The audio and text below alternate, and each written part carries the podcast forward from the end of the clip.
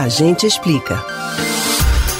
Não conseguir piscar um dos olhos, nem dar um sorriso completo ou fazer qualquer movimento em um dos lados do rosto. O problema que está causando paralisia facial no cantor canadense Justin Bieber ainda é desconhecido por parte da população, o que é um prato cheio para desinformações.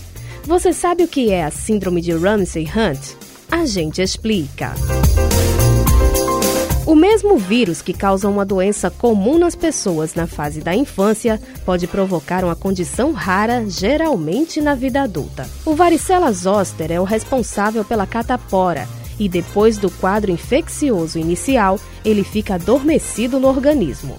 Anos ou até décadas mais tarde, o vírus pode despertar e gerar a doença chamada herpes zoster, também conhecida como cobreiro. Os sintomas incluem bolhas na pele e dor em um dos lados de uma região específica do rosto, como o tórax ou a face. Em casos raros, o vírus reativado atinge um determinado nervo perto da orelha, fazendo com que a musculatura local perca a força. Assim, ocorre uma paralisia em partes do rosto, a ponto de impedir movimentos básicos como fechar o olho e sorrir. O quadro é chamado de Síndrome de Ramsay-Hunt e costuma abranger dor e lesões na pele de dentro do ouvido, podendo apresentar pequenas bolhas também na língua e no céu da boca do lado afetado. Dependendo da intensidade do problema, o paciente pode sofrer de vertigens e diminuição da audição. Entre os incômodos ainda estão a secura ocular pela impossibilidade de mover a pálpebra e a dificuldade para mastigar.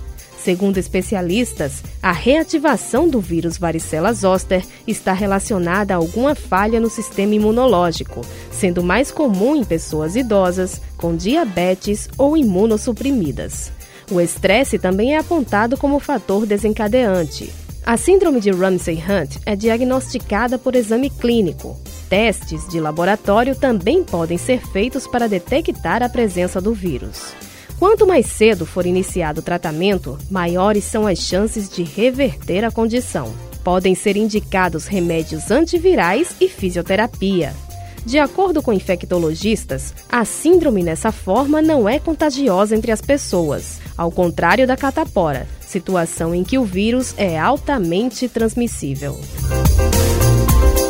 Você pode ouvir novamente o conteúdo deste ou outros A Gente Explica no site da Rádio Jornal ou nos principais aplicativos de podcast: Spotify, Deezer, Google e Apple Podcasts. Betânia Ribeiro para o Rádio Livre.